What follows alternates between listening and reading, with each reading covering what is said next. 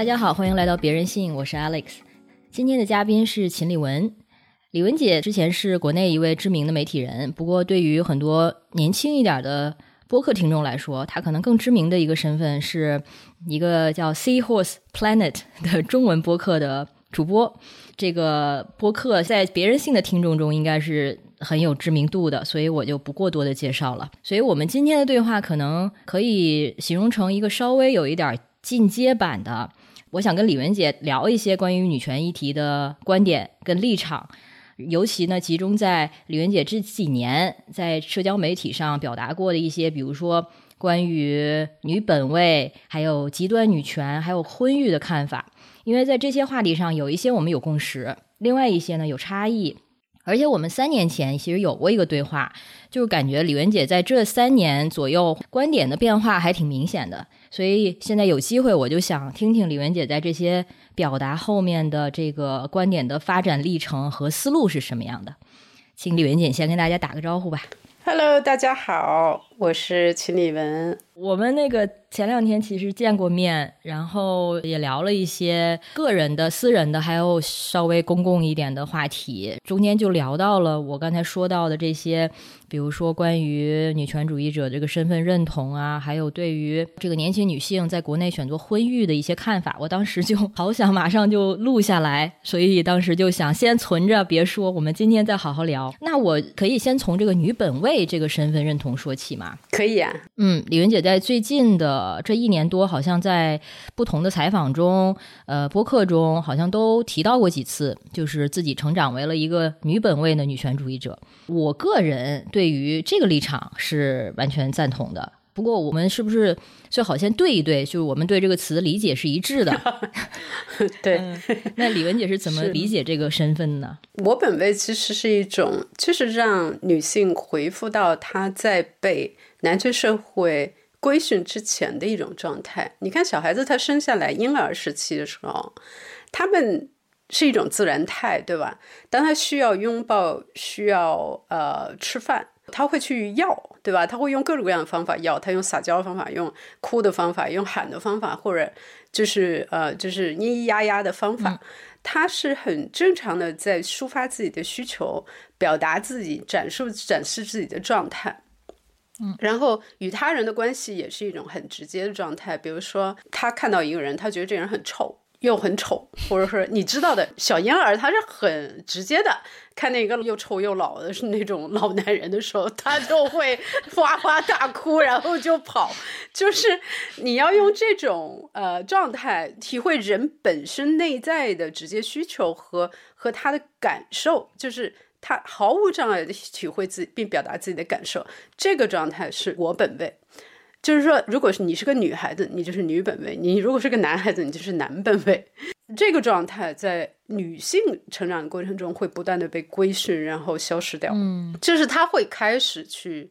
崇拜老男人，比如说，然后我举个例子啊，就还有就是，比如说因为崇拜老男人而做出匪夷所思的事情，比如说像那个大哲学家，英国大哲学家罗素，罗素这个口臭是非常严重的，好 好，长得也不咋地，然后但是女人呢，她的女人们呢就会去依然。对，然后其实我要忍受了很多年的口臭，还爱着他，然后最后可能还是被他背叛，就这样的。嗯，滤镜很厚。嗯，对啊，中国不是也有那种，就是一个长得令人匪夷所思的这种男网红，然后会有女粉丝为他自杀，这种在我们看来都是 无。就是当你去掉男权滤镜的时候，你会发现我们很多本能就不见了。嗯。然后去做出一些匪夷所思的事情，然后你从中其实并并没有得到任何的利益和快感。说句实话，你所得到的所谓利益，不过就是一个男权社会给你颁发的牌坊，或者说是男权社会给你的一些特别虚拟货币的鼓励。比如说，你跟一个名的男人、有名男人在一起，然后你得到什么？什么也没得到。对吧？然后你反而往里赔钱赔命，像这一类的这种东西，还有包括就是自我规训的各种各样的，比如说你去穿高跟鞋，你看我现在很惨的嘛，我现在比如说我去攀岩的时候，我很爱攀岩，爱的要死，你知道吗？我就像上瘾一样的爱，然后但是我不能够每天去攀，因为我的大脚趾在多年穿高跟鞋服美役，我们叫服美役嘛的过程之中，已经有一定的这个叫嗯叫什么？骨质增生还是什么的这个东西哦，美丽的美，兵役的役，就是像兵役一样的女性去服这个役，嗯，然后呢就要让自己美。然后我那时候就是觉得穿高跟鞋好像能够更能够被社会接受什么的。我虽然在化妆什么上面没有花太多时间和这个钱，但是我穿了高跟鞋这个东西导致我呃到现在，比如说我。你大脚趾它是它是会有变形的嘛？然后还有一个就是我去攀岩的时候，脚尖要有时候踩在很窄的石头上面，那个脚尖这么一踩就就痛。嗯，这都是健康受损的嘛。还有很多女性，她比如说那个膝盖会痛。你如果是我本位的话，你会觉得说我穿这玩意儿又痛，对对吧？为什么这样对自己？对，所以我说我本位其实它很简单的，就是从自我的感受和利益出发。去塑造你跟世界的关系，你如何去对待自己的身体，你如何对待他人，等等等等。嗯。但这个说起来可能比实际要容易，因为现实中我们就是面临着各种的这种规训、各种的社会化的过程，包括刚才说的这个，我们其实就是在一个男本位的世界长大的嘛。对，很多人还称男本位的世界是一个所谓 gender neutral，就是性别中立的世界，但其实不是的，嗯，不存在中立客观，我们已经是在一个偏差的一个世界中了，所以。我们如果要回归到女本位呢，或者至少脱离男本位呢，就是首先需要有意识的去扭转现在我们习以为常的很多常规，就是一些人称为矫枉过正，但是它就是必须的，就是需要过正，对，才有可能扭回来。因为有些时候我们也会。就是被洗脑洗久了以后，我们会觉得这是我们自愿的。很多姑娘服美役的时候，她说这是我自愿的，因为我从中获得快感。她的确有快感，这快感是什么快感呢？我就跟你讲吧，打个比方，就像你打游戏，对吧？你从游戏里面得到什么？你什么也没有得到，你得到的是一种虚拟的奖赏。这玩意儿也基本上也很少有人发财，说句实话。呃，然后你在这里面得到这个奖赏，它就是它就是这个游戏的这个人呃设计者，他不断的刺激你的大脑，然后让你不断的陷入一种紧张状态，然后在这个紧张状态里面呢，你左突右奔，然后呃，比如说我要去杀死这个敌人，要迅速的反应，或者说我要团结这些什么什么，然后打，然后什么的，就是基本上他把你的本能的一些这个恐惧和紧张感调出来，调出来让你。像机器人一样的去进行反应，反应之后，如果你反应的很快，他给你一些虚拟的奖赏、装备、货币等等等等，而这些东西呢，会让你得到快感。然而，这是一种被塑造出来的虚假的东西的快感，而它长期而言对你的身体肯定是不好的嘛。就像你，因为你坐在那儿嘛，然后你不动嘛。然后你事实上花了很多时间，我们人什么也没有，我们只有自己的身体和时间，其他一切都是身外之物。然后你把你的身体和时间都投入这个东西里去了，但是你依然有快感，你觉得这是你自愿的，但其实你是被操纵了。服美役是一模一样的道理，你的紧张感来自于什么呢？紧张感来自于如果你不瘦成他们要求的那个样子，如果你不那个去把自己搞成一个像呃十几岁的姑娘那种。周围社会会给你压力，或者说会排斥你、漠视你或取笑你。这个时候，你得你得到的是惩罚，就像游戏里面被惩罚、被杀死一样。你的自我的认知被杀死了，然后这个时候你开始去适应游戏规则，然后你打着打着打着，哎哎，好像我瘦了。然后我白了啊，我漂亮了，然后我得到了一些奖赏，然后这些所有这些东西，它给你都是虚幻的，因为你身体被损害了。因为化妆品它里面有很多有毒成分的，然后这个呃，你的钱被花掉了，对吧？你因为你本来这个钱你攒下来，你你拿去投投资这个指数基金，你可能投十年你就已经财务自由了，但是你没有这么去做，你买了房，你可能已经赚了，然后你没有这么去做，你拿去买衣服了。买化妆品了。事实上，你就跟那个打游戏的人没有区别，你就是其实是被坑了。嗯，所以这些奖励它也只有在这个评审的这个体系内才适用。没错，就如果对于不玩游戏的人，你说我有多么厉害的装备，没错，你跳出来看，对吧？我不玩这个游戏的人，他看觉得你在说什么？你坐在那儿干嘛？你天天的跟个。跟跟那个土豆一样坐在那儿，对吧？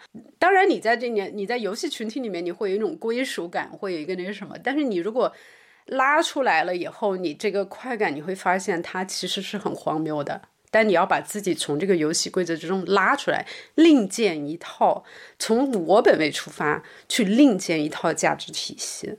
对于我来说，一个最近有点沉迷于游戏的人，因为我不是给自己放了个假嘛，然后恰恰像你说的，哎，然后好像就是感觉到了一个游戏的甜头，对，然后你的确就很难摆脱它。但是关键还是回到选择，对这个东西对你来说是不是一个真正的自由的选择？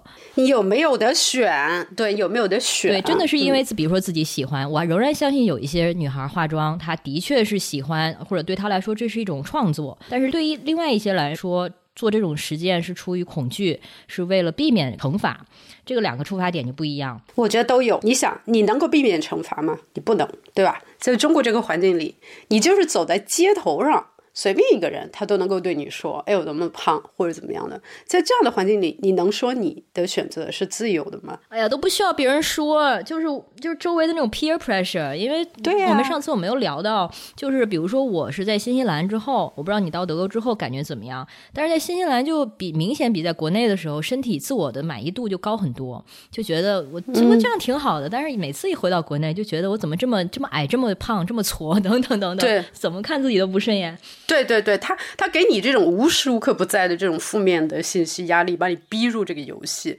你这个时候你说我就是喜欢，我觉得其实是很很难 justify，很难去为他去论证的、辩护的。然后还有一点，我在跟那个游心书店的一个录播课的时候，我记得我讲过一个话，就是我问过一个姑娘一个问题：母老虎那集吗？对对对，好像是讲了，后不知道不知道剪进去了没有。就是那姑娘非常美，非常漂亮，她真的是很漂亮。因为漂亮姑娘，她就会更，她就是像她生下来，她在这个游戏里就获得了很多货币和装备，对吧？然后，那么她就会更愿意去玩这个游戏。然后她就说：“其实你看我，呃，我觉得我化妆我还是很开心的，我是很很努力，我也可以理解嘛，就是因为你擅长什么，你就会很想做这个事情。然后我我说，对你的确是在很开心，就做这个事情。那我就问你一点。”你不化妆的时候，你会感到有点不知所措吗？你会觉得有点有点恐慌，有点觉得自己好像裸着那种感觉，担心别人看到了会对你有有评价吗？他想了一下，他很诚实的时候，还是会有一点的，嗯，会有的。一个漂亮姑娘啊，天生很漂亮，她还是会受到这种负面的压力。那你想想，如果如果她生在德国，尤其是在柏林。我们在柏林这个街头，对吧？那很多人那简直就是素颜朝天，就在那走，对吧？穿的衣服一天从从头到尾都是灰的黑的。这我不是在这度假嘛，在这现在一个月吧，我就化过一次妆。来了之后，第一次跟朋友出去吃饭的时候，习惯性的化了妆。之后，我现在我现在带的化妆品都已经一层灰了，再没动过。对对对对对，我就基本上这方面就不用不用去，这个社会不给你这个压力嘛。然后你你其实还是觉得自己美，因为因为你只要是个健康的人，你走在街上昂首挺胸的健康的人，你还是会觉得对自己有一种接纳，因为整个环境也是接纳你的，也是同样赞许的这种呃这种自然健康状态。那你其实你从化妆之中获得的赞赏其实是很少。那么你也可能就不会去愿意去做这个事情了，因为它毕竟耗时、耗力、耗钱，而且讲句实话，对皮肤并没有好处。你花太多的话，对不对？但如果我要更美，我不想希望我的皮肤更健康嘛，对不对？嗯。所以在柏林这个地方，就是一个类似的环境，它就可以让你把这个本位的调整这个过程让它更容易一点。对。但是如果是一个相对更有毒的环境的话，那我们要抵抗这个环境，要做出的付出的成本肯定也就更高。相对高，对。嗯，对。但是同时，我觉得也有一些我们可以在日常有意识做的事情。可能这个就是我们那天也稍微聊到女本位的另外一种体现，就是像我那天说到，我现在也会有意识的去找女作家的或者是女音乐人的女性创作者的作品来吸收，因为 就我们现在的所谓的历史，它的确是已经经过扭曲的。对。像那天我给你推荐那本书，就是荷兰的一个是历史学家嘛，叫那个 Monique Schipper，他写的那个呃《乐园之秋》（Hills of Paradise），他就是从神话的起源的角度去讲说女性的历史是如何被夺走的，包括最早的时候有很多的女神，而且女性的这种生殖能力，它是非常令人敬畏的一种。能力。对啊，你是造人呢，嗯，对，他也因为这样子，所以尤其原始社会，他为这个男性所恐惧的，嗯，而渐渐的，男性就想通过一些方法去掌握，或者说去窃取这种能力，把这种生殖能力接手过来。虽然自己没有这种器官，所以体现在神话中，就会发现最早的时候很多都是女母神嘛，像我们也有西王母啊等等，女娲，女娲，对对，然后渐渐的呢，神话中的女神。越来越少了，开始被这个男神所替代，而且男神怎么去讲解自己叫造人的过程呢？因为他们不能生殖嘛，就会有很多，比如说，我记得是一个埃及的一个神，他好像是吐吐出来，把人吐出来，然后还有一个神呢，他是跟自己的右手交媾，然后把人造出来。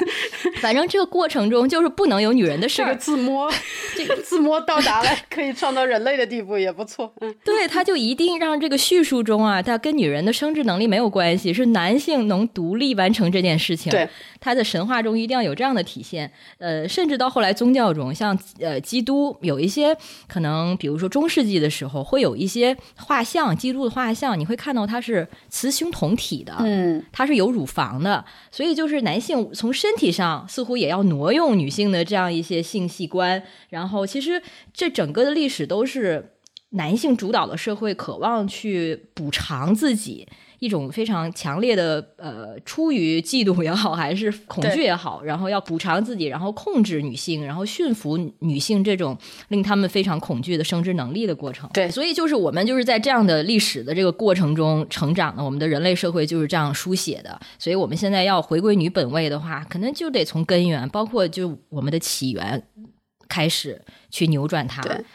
对你刚才讲到，就是说这里面有两个议题，一个就是说你你要去有呃女性意识、女本位意识的作家、女性作家那里去吸取这些东西，吸取我们的养分，我们寻找我们女性部落本来的历史和认自我认知，对吧？然后另一方面呢，也也就是说，我一直在讲的这个分离主义，这个我们可以后面讲到。那讲到女性作家的话，它其实里面也分，因为女性作家在这么长期的这种男权社会中生存，他们当中也有很多人没有办法达到女本位，对吧？他他也会去为男权做娼，呃，我会讲到这个词，比如说他在文艺创作之中去为男权秩序去辩护、美化。或者说是去给他塑造神话，那么这种女性作家作品呢，也不能看，要看就看有女权意识、女性意识、女本位意识的这种作家，就越多越好了。不可能百分之百，也都每个人都在男权社会长大，他这个厌女都是。不自觉的嘛，但是他只要他有觉醒意识，他写出来的东西那还是更值得看，这是一点。然后还有一个就是说，女性历史这个东西，我们其实也可以带着自己的女权觉醒的角度去看。这就是我们当我们从我本位出发了以后，我们是可以用自己的 lens、自己的滤镜、自己的这个思考去对待不同的史料的。你比如说，像我们看女娲的故事，对不对？女娲，我们中国人的女神，创造天地之间的秩序，人类从人创造人类开始创造天地的秩序，是呃人类社会的秩序，它只有它自己。啊，最早最早好像女娲是苗族人的一个苗族人的神话，好像，嗯，后来慢慢慢慢传到中原什么的，但它里面讲到，你看女娲她创人造人的时候，她跟男人没关系了，她她捏土用泥土捏出来小人，然后用柳柳枝点到那个呃泥巴里，然后甩出来这些小人，捏出来的那些就变成高级的人，点点的那些就变成小人，但我觉得这一部分可能都已经被男权扭曲了。因为在母系的社会里面，人孩子是没有高低贵贱之分的，对吧？应该是这样的。你想，孩母亲生出孩子的时候，他哪里有高低贵贱这种感觉？就是都是我，都是孩子。那那个，然后在后来中原的这个神话里面，他给他就非要给女娲安出一个丈夫伏羲，对，非要给她安丈夫，要给她，呃，就是安出一个夫妻秩秩序。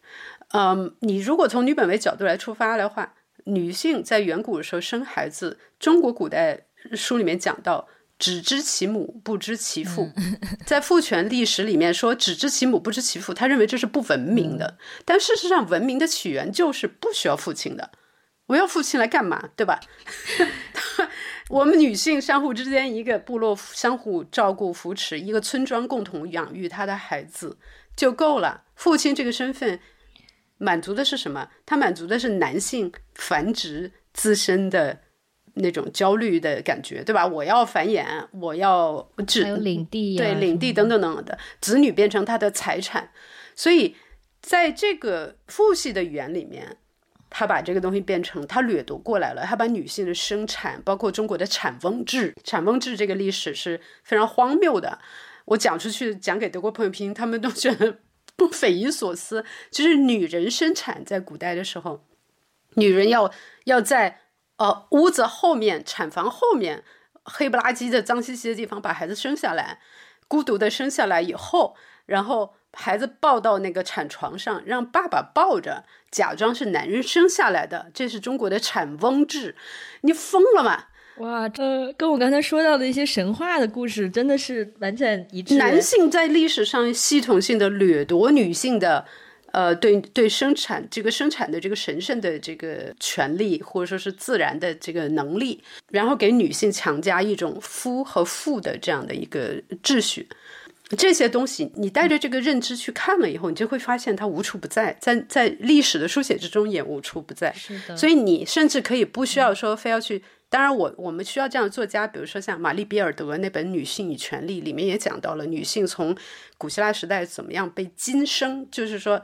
呃，女性从一开始出现就被闭嘴，对吧？她很多神话里面，女性就是从被闭嘴开始的。比如说，达芙妮逃离那个阿波罗的这个追求，变成了一棵树啊。Echo 这个女神被她也是逃避那个宙斯吧，好像是，然后就变成就她变成了男性的回音等等等等。所以我们带着这种批判的眼光去看这个历史的时候。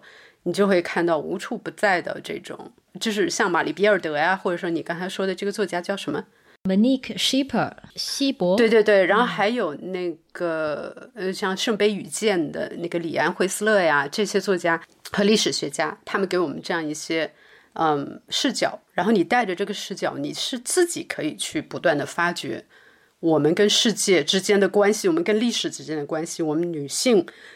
在其中本来可以是什么样的？如果没有这个父权社会的话，我们可以是什么样的？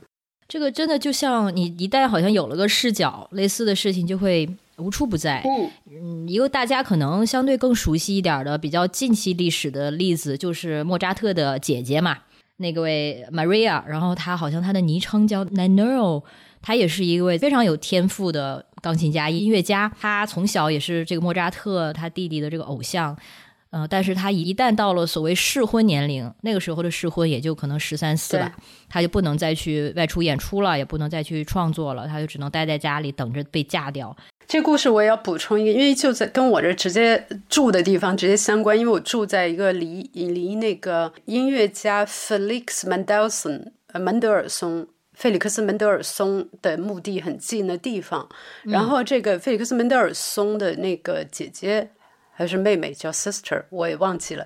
嗯，她那个叫 Fanny，Fanny Mendelssohn 呢是特别特别有才华的一个呃作曲家。嗯，然后 Felix 门德尔松对她这个姐妹是极其的崇拜的，他非常非常崇拜她的才华。但是因为 Fanny 是个女性，对吧？她在十九世纪的时候作为一个女性，她是没有办法呃去。正是她的父亲也会很反对她去以音乐为生，然后后来当然她就没有办法，她做了很多作品，非常有才华。现在你其实要搜索还是可以搜索到她的这些作品，但是大家只知道 Felix，不知道 Fanny。然后他们现在是葬在同一个墓园里面，他们两个人的墓墓碑都在那儿。然后，呃，Fanny 的墓碑要比 Felix 的要更高大。事实上，我下次去你家附近看看。对对对，可以下回来我带你看。对呀，这样的就感觉无处不在嘛。然后那个这样的例子就非常之多，这还是仅有的几个我们知道的。然后呃，我之前 Wolf 不也不也虚拟过这个莎克莎士比亚，如果他有一个姐妹的话，他可能最后结果就是郁郁寡寡欢的死掉。对，我记得你在其他节目也提到过这个意识性别意识发展的过程，像一个开天眼。对，对我也是完全这样的感觉。我曾经就觉得好像你忽然得到了一种超能力。就是戴上了一副眼镜，看到别人看不到的东西。嗯，但是像我们那天你也提到，其实这所谓好像是一种超能力或者开天眼，它其实是只是让我们回到我们与生俱来的，对，恰恰是让我们去去学习化、去已有的这个性别的社会化，回到一个更。所谓本真吧，或者是把现有学到的这些偏见都抛掉的过程。对，就是事实上，婴儿他生下来的时候，他他没有这种说我这个不行那个不行的这种视角的，对吧？呃，其实婴儿他很多时候他觉得自己是无所不能的。嗯，这种自恋，你用自恋这个词，其实我我很愿意把自恋这个词变得更加 positive，更更正面。嗯，因为因为自我爱恋。对自己的爱恋其实是一种很健康的一个感受，然后呢，你这个感受会让你产生源源不断的力量。嗯，一个喜欢自己的人，他就会不断的有力量。你看婴儿他就很有力量，他会不断的他他是不断的在吃。在跑，在索要，然后再给，他就是我我我我我，然后他他就他的那个生命力的这种这种勃发，你看的大人看的也欢喜。你其实要的是尽可能的回复到这个，当然你作为成年人，你不能呃无节制的索取嘛，或者怎么样。但婴儿他其实也会你狗血，也会也会协商的，婴儿很会协商的，他其实不是说。我自恋了，我就不能够跟这个人类社会去相处。嗯，我自恋只是给我自己能量，我这是我的健康的心理的底座，就像打基础一样，把这个地基打好。然后在这之上，我建起来的这个建筑，是我怎么样去延伸，向他人去延伸，给他人也提供资源、庇护和空间。然后与此同时呢，我也能够在他人那儿获得呃我所想要的东西。所以，我们很多时候要把自恋培养自恋，尤其是女性啊。我说普信男就算了，普信男那种 他就是不需要更多了，他的自恋，他他有点过度了，对他没有在这个地基之上打出一个建筑来供他人共享，对吧？他就老是我我我，我们我们正好反过来，我们是在一个腐烂的地基之上被摧毁的自我认知的地基之上去搭。强行搭一个摩天大楼，这是搭不起来的，会垮的。因为就像小棉袄一样，就像父母要求你做小棉袄，母父要求你做小棉袄，然后这个社会要求你做温良的、体贴、善解人意的、随时在奉献的一个这么一个女性角色。而你呢，你对自己的自我价值感特别低，对吧？你你搭不起来这个东西，你最后你给你给出去的东西也是一种非常 bitter 的、非常痛苦的一些费劲儿的。以摧毁你自我为出发点的这么一些给予给予，这是不行的。而所以就会觉得，我都这么努力了，怎么做却都不够。对，就是因为你用的这个框架，它本身就是错误的。它的这个建立的初衷设计，就是为了控制你，而不是为了真正奖励你或者是滋养你。对，所以好像也也有很多女性啊，在就是自我发展的过程中，像李文杰也。经常鼓励年轻女孩去，比如说做母老虎，嗯，然后呢，我们这个自我意识的发展的过程，可能在一些人看来，就会让别人觉得你没有那么的 pleasant，你没有那么 nice 了，好像你怎么变得凶巴巴的，或者你怎么这么 bitchy 呀，怎么这么厉害呀？嗯，其实这些就在这个体系下，好像对你听起来是一些贬损，但其实它是怎么说呢？我是。挺挺高兴听到这样的话的，嗯，当然这个是要放在语境下的哈。但是呢，就是自我的这个发展和和别人的这个共创，或者是协作，或者是 communal 这种关系，它真真的是不矛盾的，完全不矛盾。嗯，因为你如果自我不存在了，你自我被摧毁了，你跟他人的协作一定是一种不健康的协作。嗯，那就是奴隶和奴隶主之间的一种关系了，那它不再是协平等的协作了。只有每个人的自我认知都非常强大和健康的情况下，那我们才能够去协商，呃，博弈，对吧？所以我们不能够太，就是我们女性真的是要是要要从我自己的感受去尽可能的去去恢复我的自我感受。嗯，因为我看我观察我们家的小母猫，我就知道了，它非常情商非常高，特别爱跟我腻歪。我后来养了小公猫，小公猫一来，那肯定我的小母猫要守地盘。但是小公猫很饿呀，它刚来时候要吃啊，然后就跑到它的这个小母猫的这个食盆里去吃，吃的狼吞虎咽的。我的小母猫这个时候看着它在吃，居然就会很同情的让它吃呀。你想想，让。让别人来吃自己盘子里的食物，多慷慨啊，对不对？对，还帮它舔屁股啊，对。所以，呃，我不觉得说一个自恋或者怎么样的人，他就是一个巨婴，他不是的，他其实他有他的判断的，只不过就是说。因为小母猫它知道自己永远会有吃的，嗯，它有安全感，对对，它有安全感，所以它会会让出呃食物来让更需要的人来吃。但是如果它自己都没有吃的了，它还让，那它就不对了，那就不是一个健康正常的小母猫了。嗯嗯，那李文杰，你个人就是在这个意识转变的过程中，有没有一些很重要的时刻？就像我刚才说到的，或许有一天觉得好像就别人对对你的评价。呃，变化了，可能可能就让你觉得哦，好像我不是以前一那么的所谓的温婉了，或者是温柔了，或者是呃，你之前提过一个，就是意识到女性就要变得不知廉耻的例子，就是怀孕那段时间啊，对，有没有这样的时刻？温婉温柔从来就不是我的这个长项哈，嗯呃，因为我是。然后广西柳州的女孩子，她是很很很凶的，我们的方言都是很凶的，讲出去都吓人的那种。嗯，呃，而且我我妈她其实有那种斗争精神，所以这种吵架什么这些东西，就虽然我不很擅长，但是我我是能够去做这个事情的，能打的。到北京以后也是学了打，所以我也没有把温柔什么这些东西作为我的 prominent feature，就是显著特征来去发展。但是羞耻。我们其实要讲到一个很重要的一个男权社会用来削弱女性力量的一个东西，一个标准，就是让女性不断的感受到羞耻，嗯，对吧？就是他对女性的羞辱，从荡妇羞辱到各种各样的品行羞辱，都是无处不在的。从女孩很小的时候就开始了，当女孩女孩跟男孩男孩之间追着打，那是调皮，那是带着。赞许的笑容去说的，然后呃，女孩跟男孩打这个，你就不像个女孩子，对吧？不要脸，对对，不要脸什么的。那么这个时候开始，很小很小就开始了，从小学其实就开始了。那么女孩子她就会进入一种被羞辱了这个状态，而这个羞辱，呃，就我在二零。一五年的时候写过一篇我的第一篇女权檄文了，就是宣战文，就是叫《女性羞辱与文学》。当时其实阅读量可能都好几百万。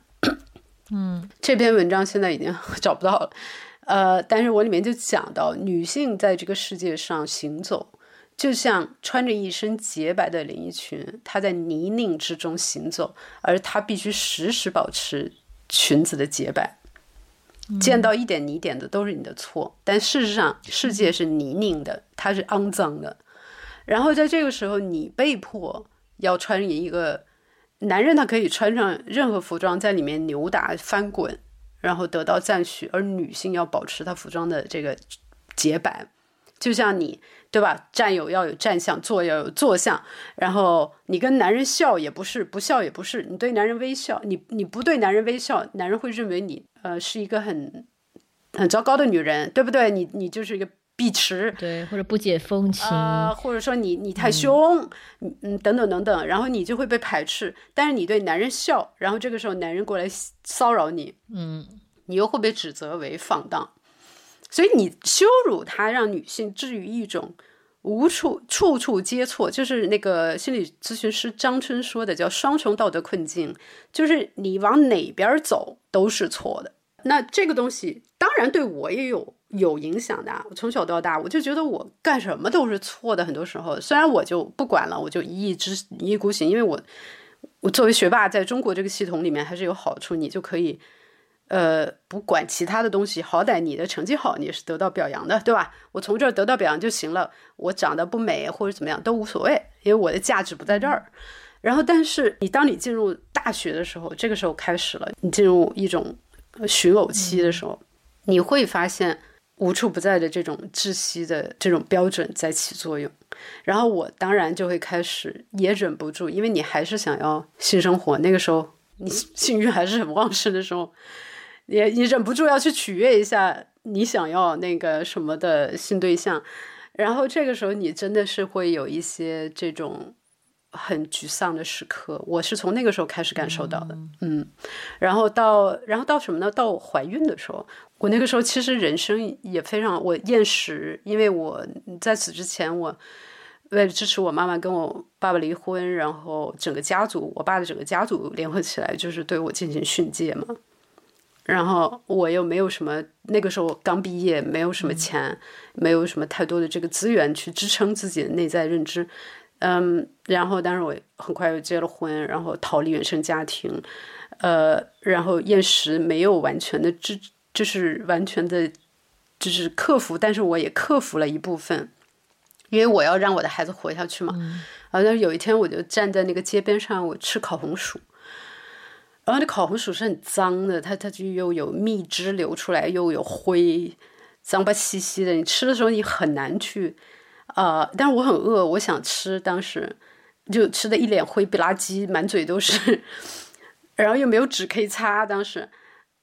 然后，但是我忽然之间我就发现，我穿着一个很朴素的孕妇裙站在街边，我吃这个东西的时候，我忽然间想，我为什么要在意别人怎么看我的脸？我已经是一个母亲了。我的肚子里有一个人呐，我是人类的制造者，我造出个人来了，我我多了不起的事情，为什么我还要在意别人怎么看我的脸呢？Nobody cares，没有人会在意的，我我尤其不应该在意啊。嗯，他们 care 也是他们的问题，他们 care 是他们的问题，他们也是他们的妈造出来的。当他们在他妈肚子里的时候，他妈吃个烤红薯什么样，关他屁事儿。就是这个事情让我当时醍醐灌顶的，忽然之间没有了羞耻，就是我的羞耻的这个枷锁从我肩头卸下了。而且从那以后，你比如说你让女性去产科、妇科去检查的时候，你不都张开腿吗？对吧？然后在中国的那种地方，它经常门是开着的，他也不管外面男的女的，他他就他就开着，连着也开着，就让人去检查。然后你你这个时候你你非常羞耻嘛？但是我那个从那一刻开始，我不再羞耻。老娘是要造人的，对吧？我为什么要羞耻？然后你爱看不看，你们都是从这儿爬出来的。所以，所以从这个时候，我摆脱了这个羞耻的枷锁。当然还没有完全摆脱，但是摆脱了很多这个羞耻的枷锁以后，这个东西给我很大的这个力量感。我想很多女性可能还有意识到这一点，还是很必要的。是，至少是找到了自己的一个非常原生的力量的源泉。刚才我说那本书，它后面其实就会写到，就是在很多相对呃原始的部落中，女性站在一起暴露自己的阴道，它仍然是一个极有仪式性的，就是召唤和平，但是同时驱邪的一件事儿。对对对对。然后他们在这样做的时候，它好像就是一个宣言，就是像对面的可能是敌人，都是男性化的一些个体吧。叫骂。对，而且也是在宣称说你，你看你是从这儿来的，我可以带来你，也可以带走你。我觉得我那一刻吧，可能就有点像是说，我的母神，女性共同的母神，忽然之间给了我一个天启，你知道吗？就是我觉得我们女性真的要相信，在冥冥之中，我们自然界的雌性，我们是有自己的神明的。我们的神明会给我们这样的启迪，你要去聆听它。这个启迪，它会让你充满力量，它唤起你本来自然给你的设置之中的这种骄傲和和这种尊严感。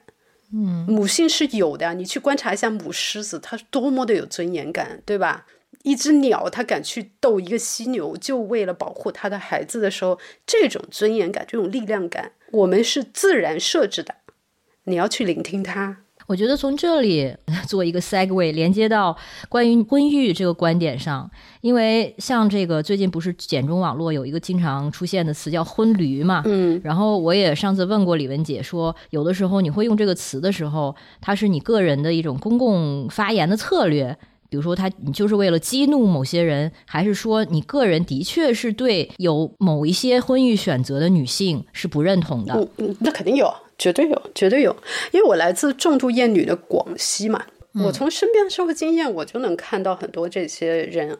我我也对你说过，当时我就说，我认为甚至认为“婚驴”这个词，“驴”这个词，甚至已经是乳驴了。为什么呢？因为自然界的这些动物，你像驴啊什么的，它没有被男权规训过的时候。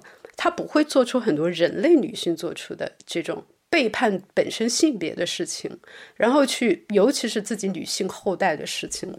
所以，婚驴你是怎么定义的？可以先说一下吗？在我看来，婚驴就是那些结了婚之后去积极的去维护男权秩序的这种女性。积极，我这个重点是积极。她如果是被动消极的，她可以说自己是被动消极，但是你，你其实是可以做出判断的。去执行男性秩序，那是另一回事儿。但有很多人，因为我我这里面我就要引入我在海马星球那个大狮子，我跟大狮子聊的那一期叫性别即种性那一期里面讲到的这个性别秩序，性别秩序跟种姓制度它之中有很相似的地方，对吧？第一，它是天生的，就你生下来就是婆罗门或者刹帝利，像印度的那个种姓一样，或者说你就是贱民，这由不得你去改变。那性别也是，你生下来你就是男的女的，或者说你是个 trans，啊，这个由不得你去改变，呃，因为你生出生的这个带来的特质，所以所以让你处于一个不同的阶层之中，嗯，然后人呢，就像马克思韦伯所发现的那样，人他对 status 也就是社会地位有一个追求，他他他不光是说要吃要喝要保暖，他还想要人类的尊重，那么他就想在这个既有的这个等级体系里面去获得一个地位。而这个地位的这种荣誉感，跟他的生存本身可能有一定的直接关系，但未必有那么直接的威胁生存的这么一个东西。然后很重要，还有一个很重要的观念，就是概念，就是在即便在比如说贱民这个等级里面，它也存在不同等级的贱民。比如说大狮子说的扫厕所的。这个贱民会瞧不起背尸体的贱民，嗯，那么背尸体的贱民，这个时候可能他的他的事业梦想，他的上升的渠道就是去做扫厕所的工作。那么女性也是一样的，女性生在男权秩序之中，她就是个贱民。她生下来作为单女单身女性，她就是贱民之中的贱民，对吧？嗯。然后如果她结了婚，她的地位会上一层。然后她结了婚之后生了孩子，但是是个女宝，她的地位会比没有生的要高一层，但是又会低于生了男宝的女性。那么这些女性呢，她如果没有觉醒的话，她会去追求在这个贱民阶层之中上升的这个渠道，而这个上升本身能不能给他们带来必然的物质奖励，这是一个问题。嗯。因为其实很多人，他即便生了男宝，他其实一样还是要在家里面做牛做马，然后男人还是不怎么管，对吧？但是他可能会得到一些社会的赞誉，或者说男人至少认可这是他的孩子。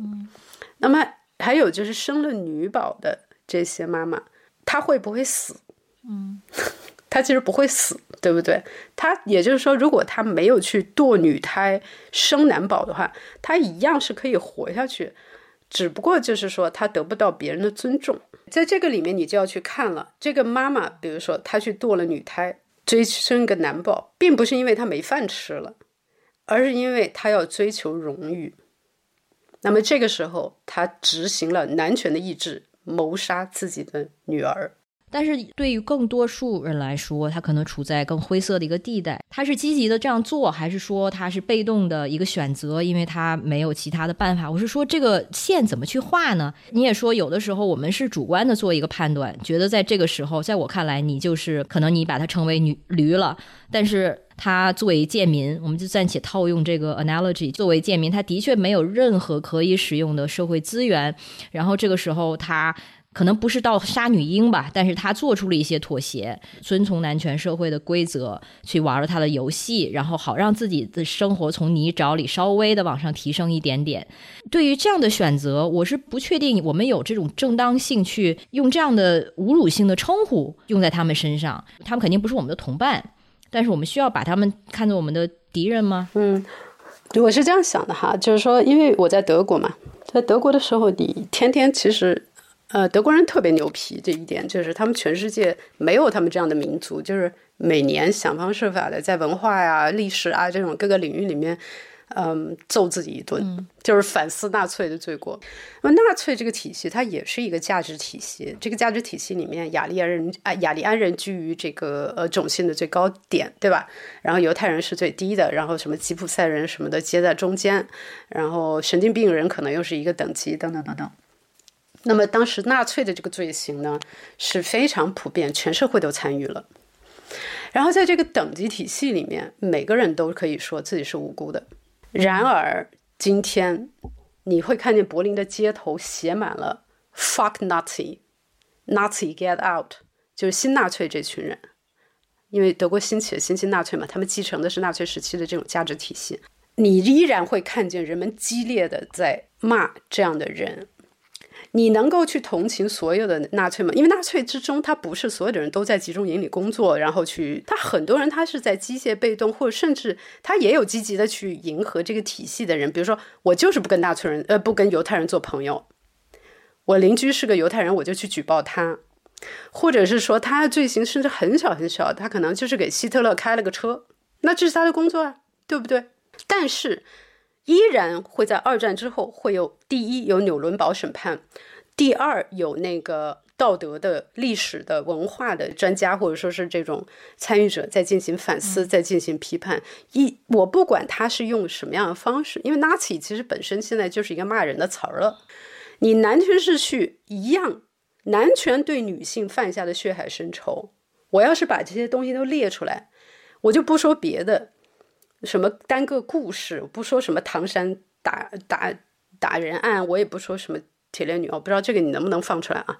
就我也不说现在的这些案子，我就说一个数据：人类中印两国，他在堕女胎这个事情上，包括历史上杀女婴啊，抛弃女婴，因为以前没有 B 超嘛，他直接女孩生出来就直接给你扔到那个乱乱石堆上，然后被野狗吃掉或冻死或怎么样。就这个数量，死去的女性的数量，它肯定超过了战争里面死去的人数的数量。嗯，这是一场散装屠杀，这是午后的水妖这个博主说出来的散装屠杀。那我问你，你有没有这样的道德勇气去进行我们时代的纽伦堡审判和道德的一个谴责？有没有？这个我觉得必须有。对吧？然后，要不然的话，那所有的纳粹都可以说自己是无辜的。如果我们连这个清晰的道德界限都不画出来，那我们女性将永远成为华人世界里面的少数派，而少数派的日子是不好过的。你知道，在在在德国，女性的人数要多出男性一百万。而中国女性人数少出，你想自然的这种状况里面，她女性是要比男性多的。为什么？她男性生的多，男性他是一点一比比一，他男性就会多出零点一来。但是女性活得长，嗯，他男的他他第一他生下来他很容容易继承各种各样的疾病，第二他作死，你知道动动 他很容易在年轻时候就把自己给作死了，他各种雄性激素让他去冒险啊、打架呀什么这些暴力的。这个群体里面百分之九十九可能都是男性，那你在这样情况下，你想想中国杀了多少女婴？是这个屠杀，我们就难道说没有人为此负责吗？我都是无辜的，这这讲不通对吧？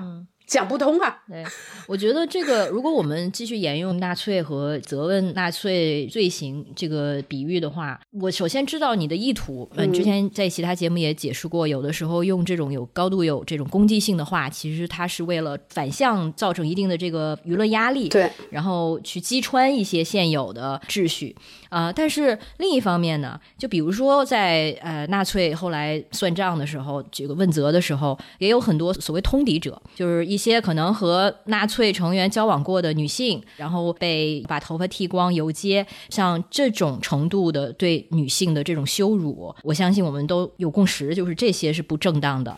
对，这个肯定不正当嘛，因为他当时就是为了一口饭吃。对，但是这些女性她并没有去参与屠杀呀。嗯，但是我就是说，在我们问责的这个过程中，我们的这个责问它导向，我觉得可以更准确一点儿。可能我们不光是导向所谓的男权主义者，也不光是导向所有的男性，是的确应该导向这个维护、积极维护父权社会的这个所谓帮凶。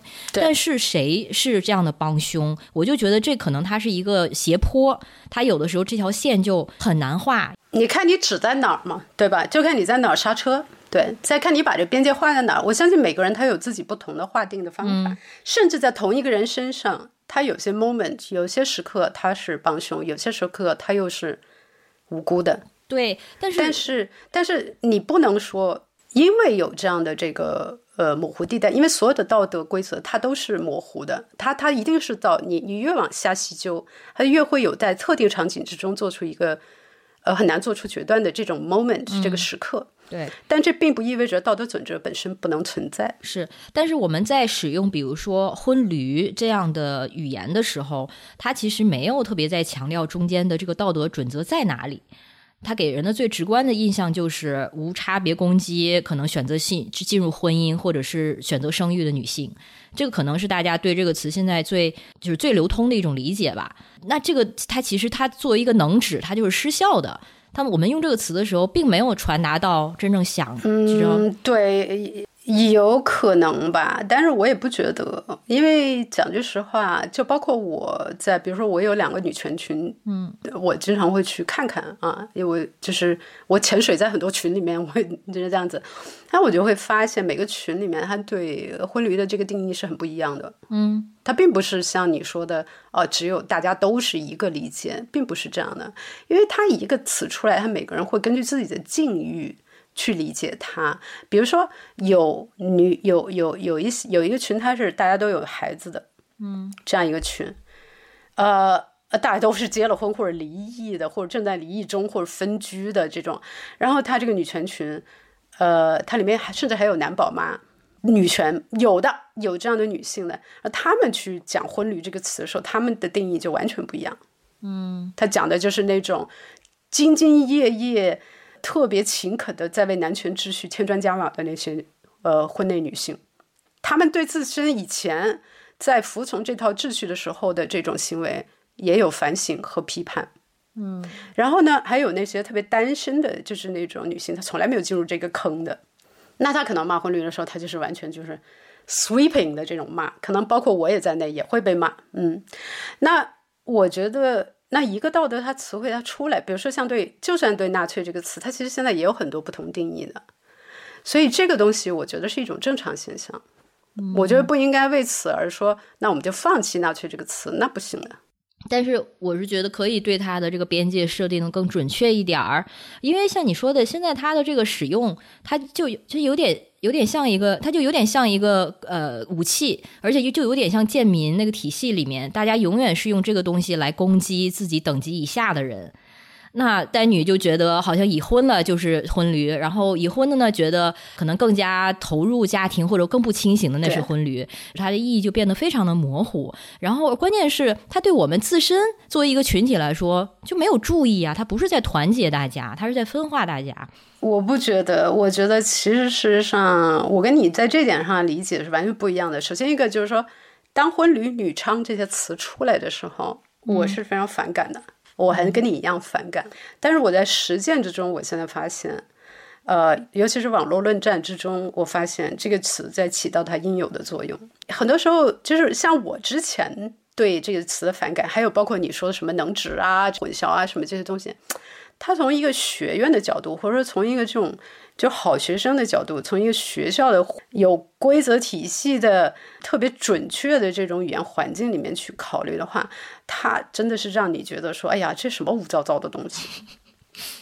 你不可能。但是你当你进入这个污糟糟的社会的时候，你是不可能去界定每个人怎么看这个词。就干净不了，你干是干涉不了，你知道吗？就是我们用的语言也没有办法，就是一直干净着。你不可能的啊！呃，比如说你说呃“傻屌”这个词，谁是傻屌？那你是很难讲的，对吧？然后 你说呃谁是有钱人，谁是没钱人，这都是在日常生活之中、日常的论辩之中，它永远词语都是在不断的根据个人的经验在产生一个 connotation 内内涵的变化的。在这个这个没关系，我看到的积极的一方面是说，嗯，因为男权的这个体系里面，它有很明晰的一整套的惩罚机制和奖励机制，它的惩罚机制和奖励机制同时在起作用。这个男权游戏里，就像我说的，他把你逼入男权游戏，不然你就感到危险，或者你被杀掉，或者被边缘化、漠视、没饭吃。然后你进去以后，他给你这个虚拟的这个货币来奖励。女权体系里面没有，你女权体系里面怎么能没有呢？你只有你只有天堂没有地狱的这么一个 价值体系，你是没有办法起作用的，你知道吗？对，所以当这个女性她女权话语，她现在在起一个自我塑造价值体系的这个过程，她这个过程里面，她必须要有负面反馈，没有任何负面反馈的一个一个价值体系，它是不能成立的。我明白，不过另一方面，我就是觉得呀，尤其是我们刚刚在说女本位，我就觉得，如果我个人在用这些词的时候，我其实还是在套用男权社会的同一套的游戏规则跟价值体系。嗯，就是像你说的，可能用负面反馈和正面的激励，然后让大家塑造他们自己，但是这个过程它仍然是一个很单维的，就告诉大家说什么只有这条路是对的。啊，比如说不婚不育，或者说就是养好你自己，自己 comes first，好像只有这一条路，其他的都是得不到同样的这个奖励或者是鼓励的。那我就觉得我还是在和他们一样，和男权社会一样，在玩同样的游戏而已，在重复。那你觉得什么样的游戏是可以的呢？我觉得，如果说我们真的要建立自己的话语体系、价值体系，那这个东西就是需要超越出现有的这些东西，甚至就不采用这些来自一个对女性有恶意的。价值体系的词语，包括像婚驴，还有像极端女权，这个等一下如果有机会的话，我再细说。我就完全否定这些词的流通价值。你说什么是你的事儿，我不参与这些东西。然后我们是否在自己内部可以塑造出也有这种正负面反馈，然后也有激励，但是不是基于我们和男人的关系，就是不是用男人作为我们的敌人来团结我们，我们彼此之间有。不相对于男人之外的这样连接存在的，这个可能现在说起来还是蛮抽象的，但是它的确是因为我们现在没有一个特别现成的模板，就只能是靠想象力去创造吧。我我觉得可能这里面就是一个，就是我在实践之中发现的不不太可能的一个一个东西了。当然。我觉得每个人可以选择自己的路径嘛。本来女权这个这个阵营里面，只要大家共同的目标是一致的，那么你每个人用自尝试自己的路径是很正常的。因为任何一场变革，它一定是一定是混乱的，它一定是充满了不同的尝试，因为语境太丰富了。你十三亿人，他的境遇，他的这个语境肯定是不一样，极其不一样的。对不对？当我在农村，广西农村这种地方长大，我天天面对的，呃，就是这种特别 harsh、特别特别尖锐的这种性别压迫和剥削和迫害的这种环境。你长大的时候，那么你跟我去讲一套温柔的女性互助，然后就说我们漠视男人存在，那是不可能的，因为他无处不在。但如果你在上海，可能那是另一回事儿，你知道吗？就是说。所以很多时候，我们真的是不能够说，不能用一个标准答案来去应对所有东西。当然，你也可以批评这种呃呃有攻击性的这群女性女性，呃女权主义者，呃他们怎么怎么样。但是他们在某些境遇下就是管用的，而且在在中国当下，我觉得可能很多情况下都是管用的。你中国现在的这个性别冲突到了什么地步啊？已经对不对？但是在很多时候，当然我们在想象未来的时候，我们当然可以用更温和的一种方法。甚至，我觉得，甚至我觉得，呃，比如说像我跟一些女同聊过嘛，女同的女权主义者，呃，因为女同之中，她其实还有很多人，她其实是在在呃镜像化的模仿男权的秩序。这其实这群女同，她也跟我们不是一路人。那么女同之中的女权主义者，他们就说，我们对男性其实。我们就是无视，就是我们不觉得 大家都存在或不存在对我有什么关系。我只要在我的 parallel 平行宇宙里面，我们女性之间产生关系就可以了。但是你不可能啊，因为你很多时候你要 跟男性产生关系的呀，对不对？对。这个也是就是 contextual 语境化的吧，并不是说我们生活中就完全没有女男性的痕迹。但是我觉得，如果我们有意识的，就是去检视我们的关系，它是否由我们跟一个共同的敌人，也就是男人的关系定义的，还是说我们两个彼此之间能建立某种连接？这个是在就是 day to day 都可以更多的去自我检视的。对，我觉得就是这样。就是我现在也是，其实我相对而言，我还是很多方面都是比较 liberal 的，就是比较自由的，比较宽。宽容的，你比如说，我的生活中一样会有就是男宝妈的朋友，但是他们是有女权意识，但他们很多时候他很痛苦，因为他撕扯在对维护自己儿子的利益和维护女性的利益之中啊。那么在这样情况下，你肯定不能用那一套那种话语上来劈头盖脸就骂他，呃，你肯定要跟他去讲道理。对吧？因为你觉得他还有觉醒的可能，但是，呃，当你看到那些坚决维护太子利益的那群妈妈，为了维护呃儿子进女厕的权利去打的女孩子、人肉暴力女孩子的这种女妈妈的时候，你跟他讲女性团结，我觉得其实。是不是有点天真幼稚，对不对？对，所以我是觉得，首先我绝对不会去就公开去攻击。我认为所谓呃，我不喜欢用极端女女权这个词哈。等一下我会说为什么，或者说就是音量比较大的或者比较有攻击性的这些女权主义者，我是觉得这些不同的路径它都需要存在。嗯，但另一方面呢，我会觉得我的这种立场，它真的不能称为所谓温和女权。就是这个“温和女权”这个词，它其实也是一个陷阱。但是我会觉得这些路径，它根据每个人具体的所在、它的位置，然后他们需要面对的状况，他需要采取什么样的反击方式，这些都是可以的。但是我的原则是我绝对不会在公开的场合，比如说去。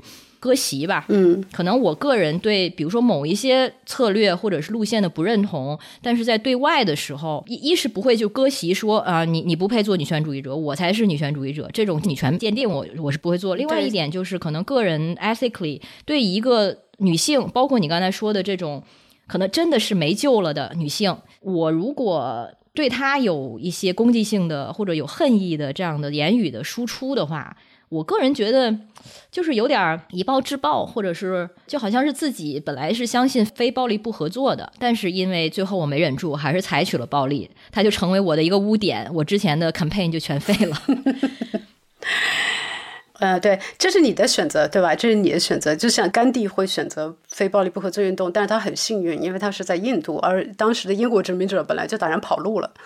所以他没有被干掉，对吧？但是你你也知道，很多世界各地很多甘地最后都被干掉了。对，所以我们也要要有这个认知，对不对？我们要要给所有在为女权战斗的这些女性同样的 credit。我并不觉得这些呃有攻击性的女性她们是有问题，我觉得她们的存在是非常必要的。你想想，当初英国女性她为了争取投票权，她是去。搞爆炸的好吧？对，搞很多破坏，甚至是恐怖主义。对你没有办法呀。看那个 suffrage 的电影的时候，就是真的是看哭了，就太难了。对啊，对啊，suffrage 那种，所以，所以你说，呃，我们不应该采取这种呃行为，破坏性行为。可以吗？可能也很难吧。还有一点就是说，当然女性内部群体攻击，我觉得内部群体攻击它有它一个好处，就在于它不断的逼迫这些女性，不断的去审视她们所做出的背叛和不必要的妥协。如果你最后审视完了，就是所有这些词都换了像，比如说像婚驴这种词，那我不也婚驴嘛，对吧？因为我也结婚了，在纯血看来，我是个婚驴，对不对？但是，但我自己审视了一通，我觉得。我今天走到我这个地步，我在我的伴侣关系之中，我是占绝对主导权。然后我在用我所有拿到的这些资源，包括婚内资源，在为女权利益做贡献。那么我也就不在乎别人叫我婚驴了。所以他给我们更多提供的是一种行为的一个指导。那你可以去在在何种程度上去执行这个指导，根据你个人现实条件来定义。因为所有的女权主义者都是弱势。说句实话，我们没有掌握政治权利，我们没有经济权利，我们什么都没有，我们有的就是一张嘴。所以，所以我们现在有的这个舆论的这一点点成就，是打出来的，是这群。不管是，其实，在激进所谓激进女权，他们推进的这个，他们在给我们推啊，他们在把把这个战场给你往前推得更远，而这个东西对，呃，对后面这些还处于稀里糊涂不知道该站哪边的这些女孩子，她们是有启启迪意义的，而且有很多人真的从中获得了很高的一种深度的解放，所以我觉得我们。不能够去强求说大家用什么语言或者怎么样的，但是我从另一个方面回过来讲，温和温和的语言或者说这种团结性的语言，我也认为它有很很大的作用，因为它能够让女性在这个还没有走到女权推进的前沿的这些女性，让她依然还有一个就是说我没有被抛弃这样的感受。我还没有被我的女性同胞抛弃，女权同胞抛弃，那这个东西也很作很有作用。所以，我们不能让一个人承担所有的角色。我们重要的是说，我们这个女权群体是多样性的，每个人承担的角色不一样。他甚至可能有些人他就是在表演。你可能看见很多网上的这个纯血，就所谓的特别极端的这些女生，纯血，对他一样在呃，可能在跟不同的女性在结交朋友。只不过他上了网，他要用这个东西来进行一个表演，这就是政治啊！对政治的运动它就是这个样子的。所以像你那天说，我不是问你说这种攻击性的语言，它对于对面的那些女性，我觉得没有什么可能真能改变他们的想法。然后你说，对这种语言，它其实是为了争取中间的那些摇摆州。对，但是我其实就是怀疑，对于摇摆州的人。他们需要的或者更有效的方式是通过这种高度攻击性的语言骂醒他们，还是说就是相对润物细无声的，让他们自己不会觉得自己已经被排挤了、被边缘的情况下，然后有可能纳入就是更女权意识的这个群体？我对这点就是不确定。摇摆州它也是多样性的，摇摆州里面也有已婚的生了男孩的，已婚的生了女孩的，已婚的离了婚的没生的，或者什么什么的。所以你 摇摆州里面的人，他也有，他也会在女权光谱里面寻找自己的安身之所，对不对？你像单女，她其实是被压迫最最厉害的一个群体，她就就社会资源各方面来说，她也是最少的。啊，单女这个群体，他们对纯血的需求就更高，嗯。为什么？因为他们最弱。我说的弱不是他内在弱，而是他们的这个现实的这个资源的支持是最弱的，然后他们就更需要一种激进的语言，更紧密的一个一种团结，来 validate，来 validate 他们自己，来给自己鼓劲儿。这就很像在战场上去打仗的时候，你最前线的那个地方是需要号角，需要各种各样的东西，只来给他上荷尔蒙的，你知道吗？上肾上腺激素的。对。那么当然，如果我的生活状态很舒服了，那可能这个时候我不需要陈雪天天在我这儿骂我，那我可能去找温和派女权来来来进行一些更更温和的探讨和思考，或者怎么样的。我觉得要从这个政治光谱的不同的角度去看他们每个人扮演的作用，他肯定在摇摆州之中。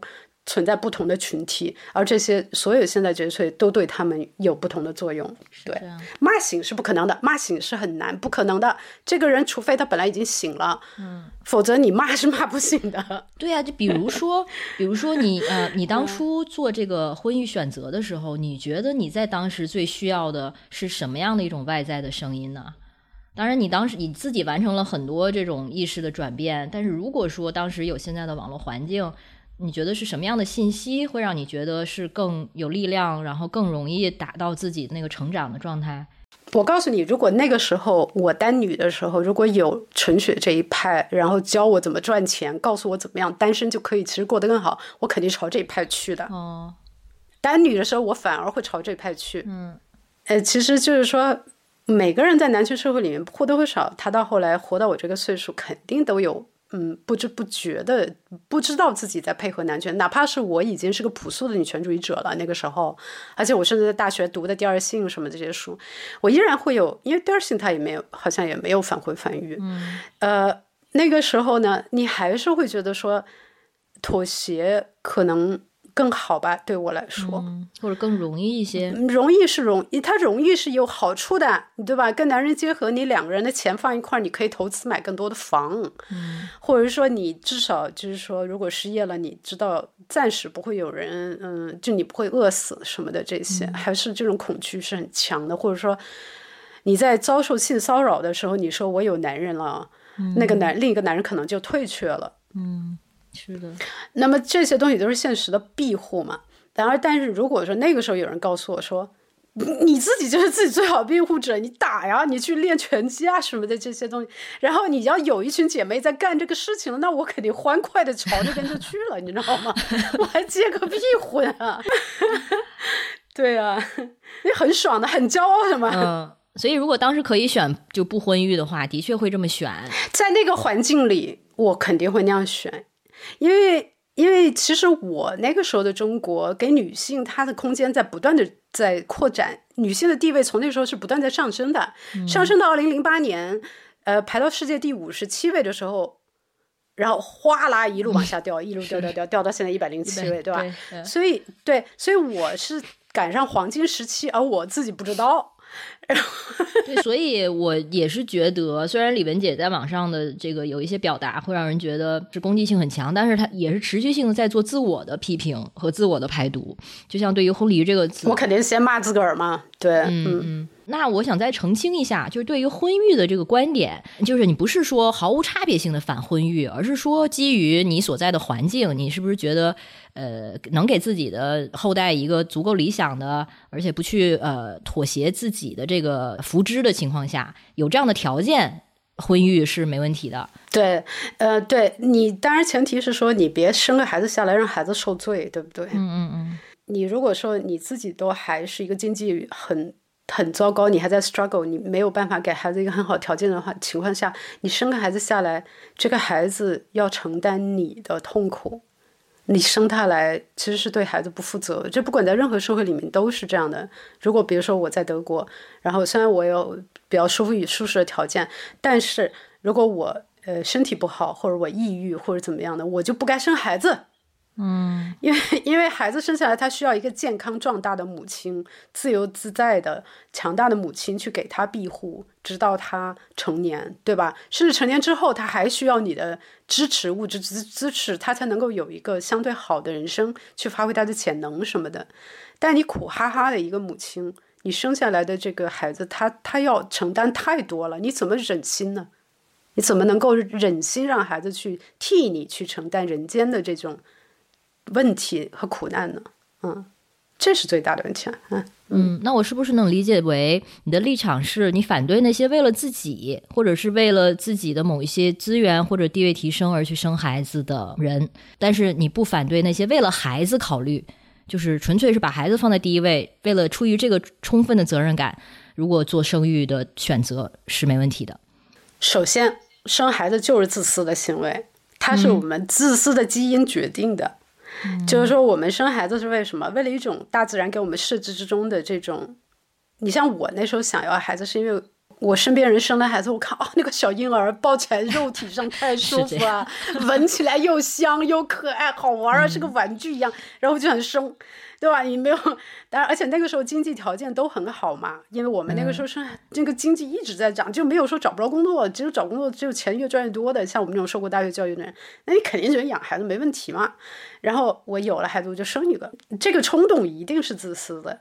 嗯，你要首先要承认这一点。我养孩，我养孩子是因为我想要自己开心，孩子并没有这个权利来决定。就是你把他生下来，他能 say no 吗？他肯定不能 say no。然后你要知道这一点，然后在这一点的基础之上，你要意识到，我生他下来就像养宠物一样，养宠物你都对宠物有责任，对不对？你如果连给宠物吃的都买不起，你养宠物干什么？所以就很基础、很朴素的一种认知，我都不要你高到什么人类的这种什么境界去。你首先一个我。能不能对我孕育出来的生命给他负责？嗯，说是非常朴素而原生的想法，但是跟我们中国式的父母的想法完全是相反的。他们就觉得我生你下来，你欠我一辈子。对啊，那其实是相反的。对啊，如斯林嘛。对啊，我们叫如斯林。如斯林。如斯林社会，它的这个，它的这种东西，它就是很多就是反天道的啊。嗯。那最后一块，我想聊一下这个极端女权。不知道李文姐是不是现在也是 self claim 了这个词？就是本来它是一个贬损性的词，但是现在越来越多的人就很骄傲的说，我就是全师，我就是极端女权。不过这个，我想先问问李文姐对这个词是怎么理解的，或者说当你说我是极端女权的时候，你在说什么？嗯，我说极端，所谓我说我是极端女权，那是因为不管是男权阵营里的人，还是女权阵营里的人，很多人也会把我列为极端嘛。我就直接说啊，我就是你们口中的那个极端女权。但是这个是 by your definition，whatever it is，就是这是你的定义，我不管你定义的是什么，反正你已经把我归到这个光谱里了，那我就接受，我就告诉你我是这个光谱里的人，然后我们在这个基础上对话。但是，呃，我认不认同这个词？我当然不认同。废什么话呀？那男权阵营里面的极端是什么？对，是把女的砍了，把女的杀了，把女的脖子上拴个链条，给你生八个孩子，随便去骚扰你，然后要你不从就给你打死，是这种。我们女，我们哪算极端？极端女权阵营里还没有这样的光谱对应，好不啦？你要把它看成一个光谱嘛，对吧？我现在讲句实话，我跟你温和男权这边对应还差不多。对不对？我现在这些主张，对吧？我都没有说要去把你们都杀了或怎么样，你得你就得我看上你，你就得跟我睡，没这回事吧？要不然我就打死你，有吗？没有吧？所以我觉得就是就是我当我说极端女权的时候，我只是在告诉你说，呃，我就是你眼里的极端女权。让我们先用这个词来来，你搞清楚我的立场是什么。但是你如果让我自己来定义，那我肯定不是嘛。我温和，我太温和了，我。我这对吧？我说我经常说的男权社会对女性的血海深仇，这个血海深仇，我都还没有说我要。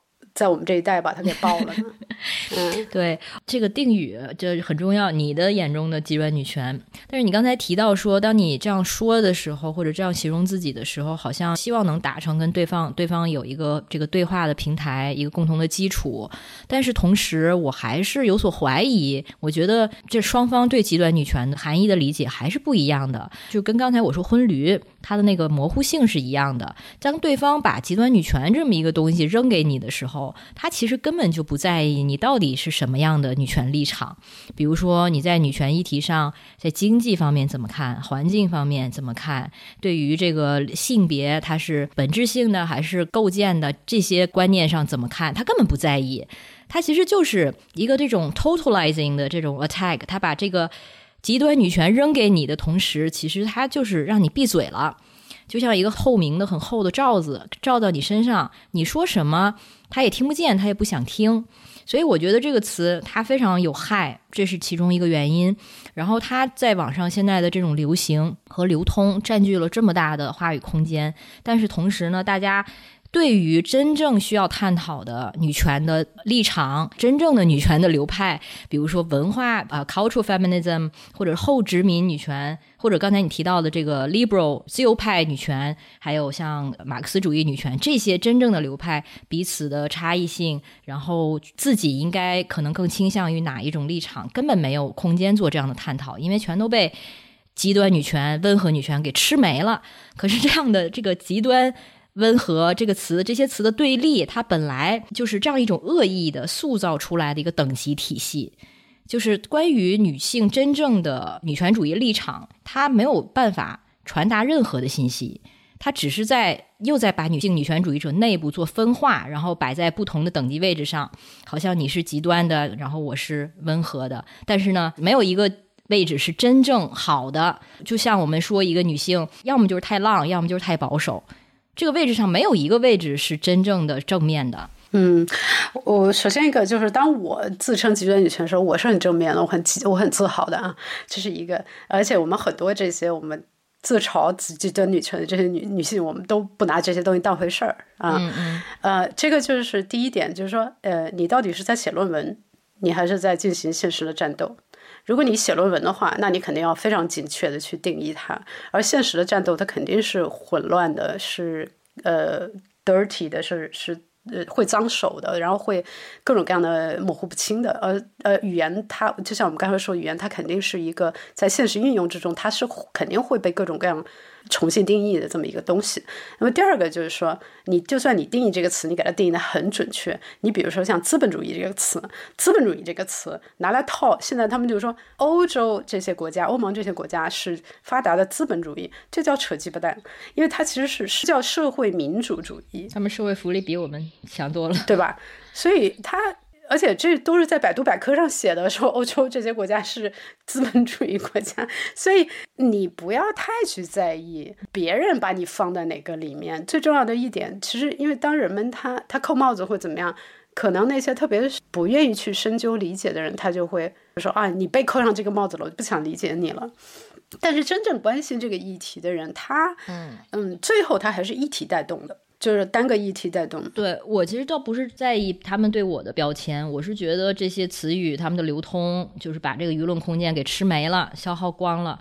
我没觉得，我还真没觉得，因为因为其实你看，每一次在一个大大的恶性事件出来的时候，或者一个大的性别议题出来的时候，你就会发现，呃，事实上不同派别女权博主之中之间也会去转，嗯，比如说哪不管谁写的文章好。如果他写好了，写对了，他还是会转的，而且甚至会就是说，我也会让啊，这个比如说像玲玲和四只猫那个博主，他也会被批判嘛。他他因为他有些时候他他站站的立场不是很清晰的时候被批判，但当玲玲写了什么好东西的时候，也还是极端女权博主也还是会去转，因为会说嗯，他这次说的这个东西。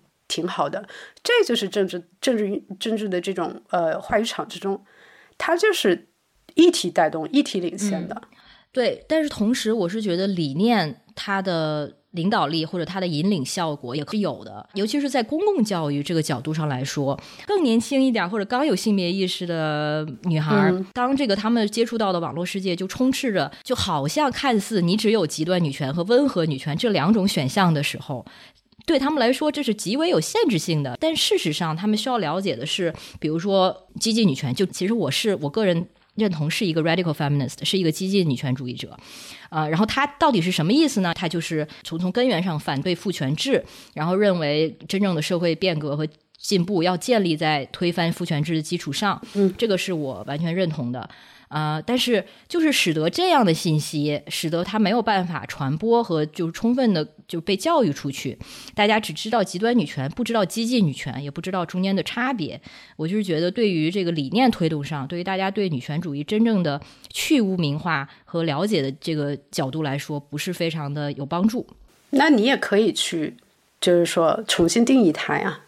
因为讲句实话，每一个词它被定义，其实我们每个人都有定义一个词的这个权利和机会。你想，你做博客和我做博客，我们都是属于是呃什么资源没也没有去用嘛？我觉得基本上就是靠我们自己，对吧？我们自己搞出来一个博客，然后我们做了自己的平台，然后我们来传播这些观念。那么在这个过过程之中，我们肯定会产生我们对某一个东西的定义的这个权利和机会。啊，那最后至于这个概念会被怎么样的接受，这个东西很多时候由不得我们，很多时候是由接受者他本身的理解能力和他的这个知识背景，还有他所处的社会环境背景来决定的。然后你也会看见人他不断的在这个过程之中呢，他的定位、自我定位也会不断的变化。可能一开始的时候从 tentatively 的就就尝试性的去哎加入一点这种，哎呀，我也不得不打一下拳了。其实我并不。主张性别对立，对吧？嗯，然后慢慢慢慢的，他就进入到，哎呀，这都什么鬼东西？反反复复看来看去就是这些烂事儿。我们讲了这么多年，搞得我现在不得不去赞同极端女权了。这就是你会看到这种变化。我在这个这个方面我是非常乐观的，因为人的这个主观能动性它是不断在发展，随着他的经验、社会经验的发展和发展的，所以我并不会太。担心这一点，他如果刚开始了解的时候，他肯定是各种就眼花缭乱，不知道该怎么理解。那是因为他的社会经验相对还比较少，还没有形成自己固化的一个概念。嗯，那么慢慢慢慢慢的，他最后他还是从议题上来看的。比如说单个议题里面，比如说什么是性骚扰，对吧？这个事情他慢慢慢慢跟着根据自己在工作生活中的经验，他会意识到、感知到，哦。真的性骚扰，他不光是说我过来要摸你一把或怎么样的，甚至甚至他他他在公共场合盯着你看，他也是性骚扰。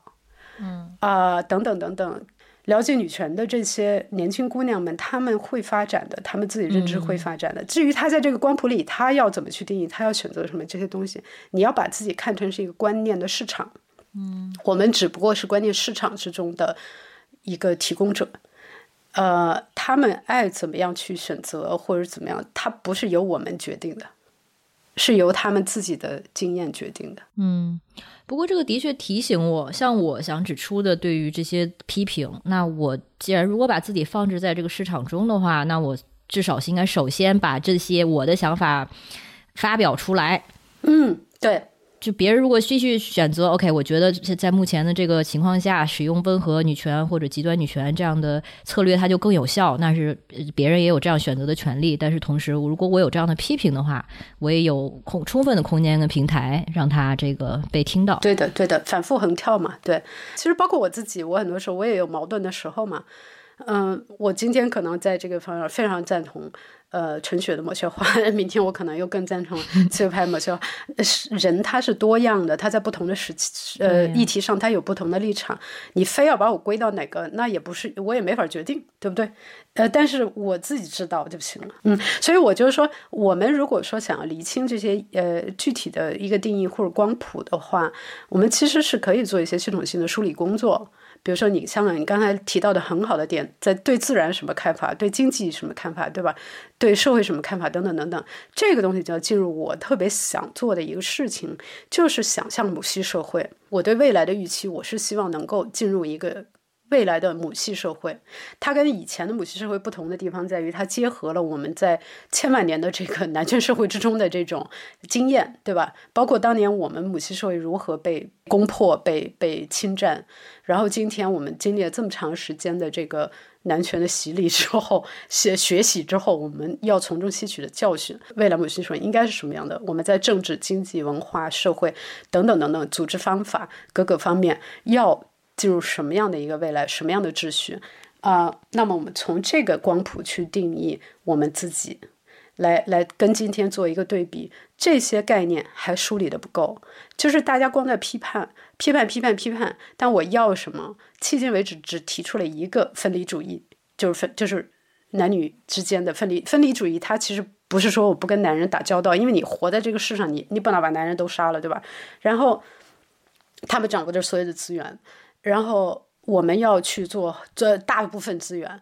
那么我们要去呃用什么样的方法去完成这个过渡阶段？只有分离主义提出了说，我们要首先一个女性要有自己的空间，纯女空间，增尽量增加纯女空间。我们要像像你一样去阅读更多的女性作家的书，而不是把所有的时间花在男人的这个作品和这个想象上。所谓经典，对对对，然后我们的日线下的时间，我们要更多的给女性，更多的资，我们花钱要花在女性，尤其是女权主义的女性身上，等等等等。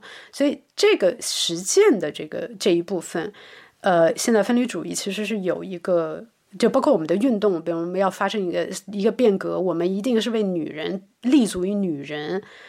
本身，而不要再分散精力去，还要去今天一个要同情 male to female trans 的经遭遇，明天又要同非洲饥民，后天又是什么那个什么？就你如果去分散你的精力，你的精力本来资源就有限，你就很难完成一个运动的这个这个宗旨，因为我们时间有限，资源有限，对不对？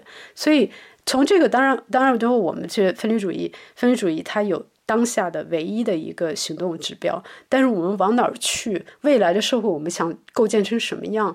这个还太模糊，所以我们要去朝这方面再做更深的思考。嗯，对，所以像这样的交换，我觉得是真正女权主义者们内部需要有的，要有而而不是说只是限于温和、极端这两个非常单扁平化的一个维度上的两个箭头，而且它根本就是根本不是一个我们应该采用的评价体系吧。但是具体到分离主义的话，可能我个人的确，尤其是跨儿的权利啊方面，我跟你的立场是有不同的。但是另一方面呢，在一些其他的维度上，比如说资本主义也好什么的，或许我们又是有所共识的。所以就像你说的，因为大家都是这种很复合的人嘛，所以说女权主义者他绝对不是一个扁平的一个存在，所有人都一样，他就是因为他的多样化。嗯，但是我还记得，像你会说，现在你可能一个就是一个领导性的原则，就是看你是不是站在女的这边的，对，就是在做决定或者是日常的选择的时候，但是这个。就是怎么样算站在女的这边呢？因为像我们每个人都是有很多维的复合的，那么我们一个人在不同的情景中，可能也会做不同的选择。有的时候，可能你的这个你的立场就被大家所认可，但是有的时候，你做的选择就会让人觉得，嗯，背叛了，觉悟不够啊，对对对，觉悟不够，对对对，那肯定有的嘛，啊！但我觉得这些东西，我现在就是因为观念这个东西，它只发生在你的脑海里，对不对？它既是最真实的，也是最虚幻的，所以你要同时意识到这二者的强大的地方。它是虚幻的，我也随时可以把它打消掉。比如它给我带来的负面情绪，对吧？如果有被我被人骂，如果我被人骂成背叛女性权益的话，那我肯定不爽。但是我也知道它是虚幻的，他骂一句我也不会掉一斤肉，我不会少两块钱啊。那么我可能就就随他去了啊，那爱骂不骂吧，就就怎么着吧。然后呢，但是在另一方面，如果说嗯我不把它当回事儿呢，那我又背叛了我的事业，我要为女性的权益去做斗争的事业。那么这一点上，我又还是要认真对待它。就取决于我的状态，我怎么样去成熟的处理这种东西，这就是政治思想的，呃，嗯，斗争过程之中一定会发生的事情。那还有一个站在女的这边这个事情呢，呃，其实也也会可能会比较复杂，因为你一具体下来，就是魔鬼存在于细节之中，对不对？就是你你在单个议题上的时候。比如说，你像玲玲，她那时候被骂，就是因为她在群里面的时候，她的那个群主，她组的群的群主是个男的，然后这个男的被群里的其他女性指责为有骚扰他们的经历，然后玲玲去维护了这个男的，呃，然后后来更糟糕的一件事情是因为玲玲她在她的微博上抱怨说这些女人怎么怎么的，就是不讲道理。然后这个时候，还有就是骂玲玲的人里面也有一群极端女权嘛。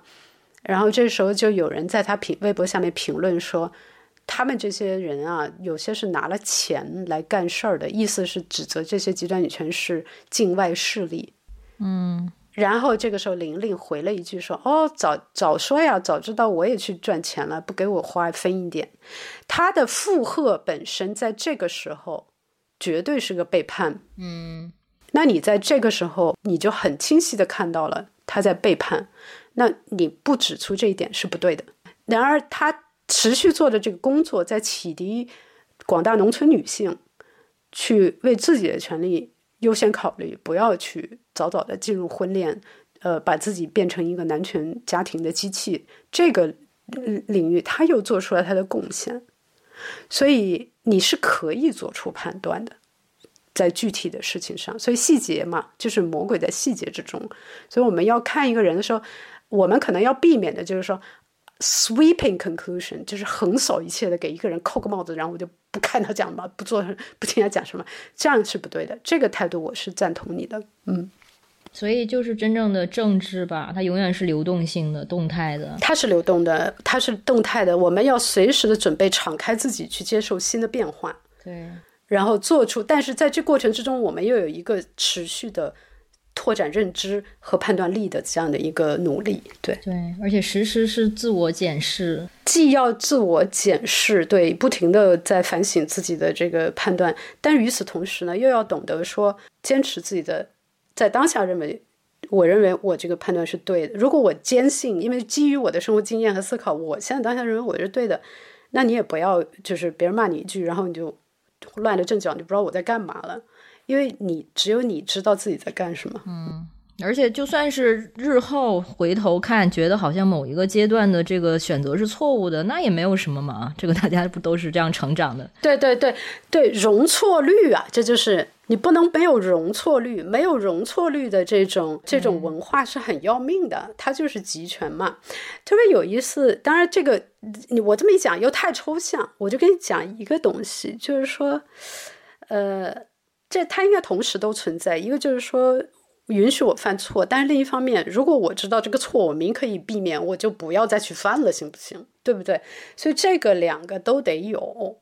其实人他活在矛盾之中呢，就是要你要你要能够容忍自己的一些错误，也要容忍一些别人的错误。只要他大方向，你从长线来看，他大方向是在朝对的方向走的，那我觉得就没问题。那玲玲当初复合这个复合别人说女权是收钱的这种这个东西，那当时我肯定忍无可忍。当时我就取取消关注他，但是后来我再看到他的一些东西，又生气嘛，对吧？然后，但是我后来我再看到他做的一些工作，我还是要，我还是要表扬他，因为他在做嘛。这这是一种开放性，嗯，没有永远的敌人，没有永远的敌人，也没有永远的那个朋友，因为你朋友也可能会背叛。这个这个，你是你人他成长的过程，这是必须经历的。